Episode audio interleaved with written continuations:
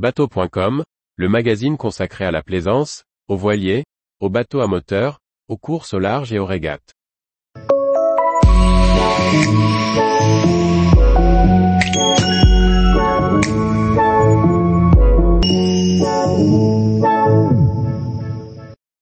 Globe 40, retour en vidéo sur le premier tour du monde avec escale des classes 40.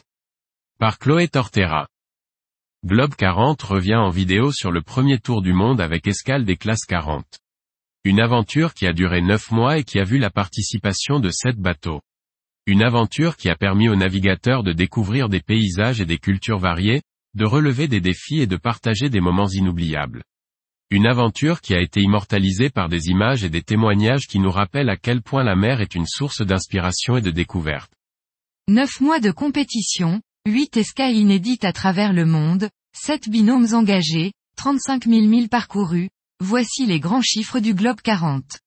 À travers une vidéo de 38 minutes, découvrez un résumé de ce premier tour du monde des classes 40, une édition restée discrète et qui mérite d'être découverte.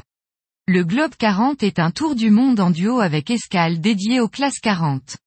Pour cette première édition, le parcours était composé de 8 étapes à travers le globe, escale sortant des sentiers battus.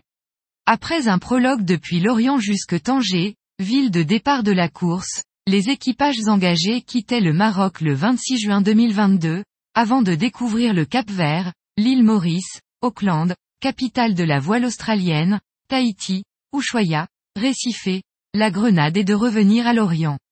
Pendant neuf mois, sept équipages, trois Américains, un Français, un Néerlandais, un Japonais et un Marocain se sont affrontés en course sur 35 000 milles.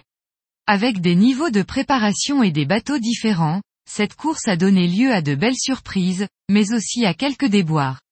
Les écarts se sont parfois tenus dans un mouchoir de poche, quatre arrivées en 4 heures après 2000 milles parcourus, 34 minutes d'écart à l'arrivée à Auckland entre les deux premiers après 34 jours de mer, un passage du Cap Horn qui restera gravé dans la mémoire de tous, mais aussi des conditions de mer avec 60 nœuds de vent et des creux de 10 mètres, mais surtout du suspense jusqu'au bout.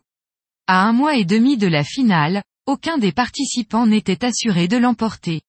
Et c'est finalement l'équipage néerlandais qui est le grand vainqueur, avec une seconde place d'étape à l'arrivée de l'Orient. Tous les jours, retrouvez l'actualité nautique sur le site bateau.com.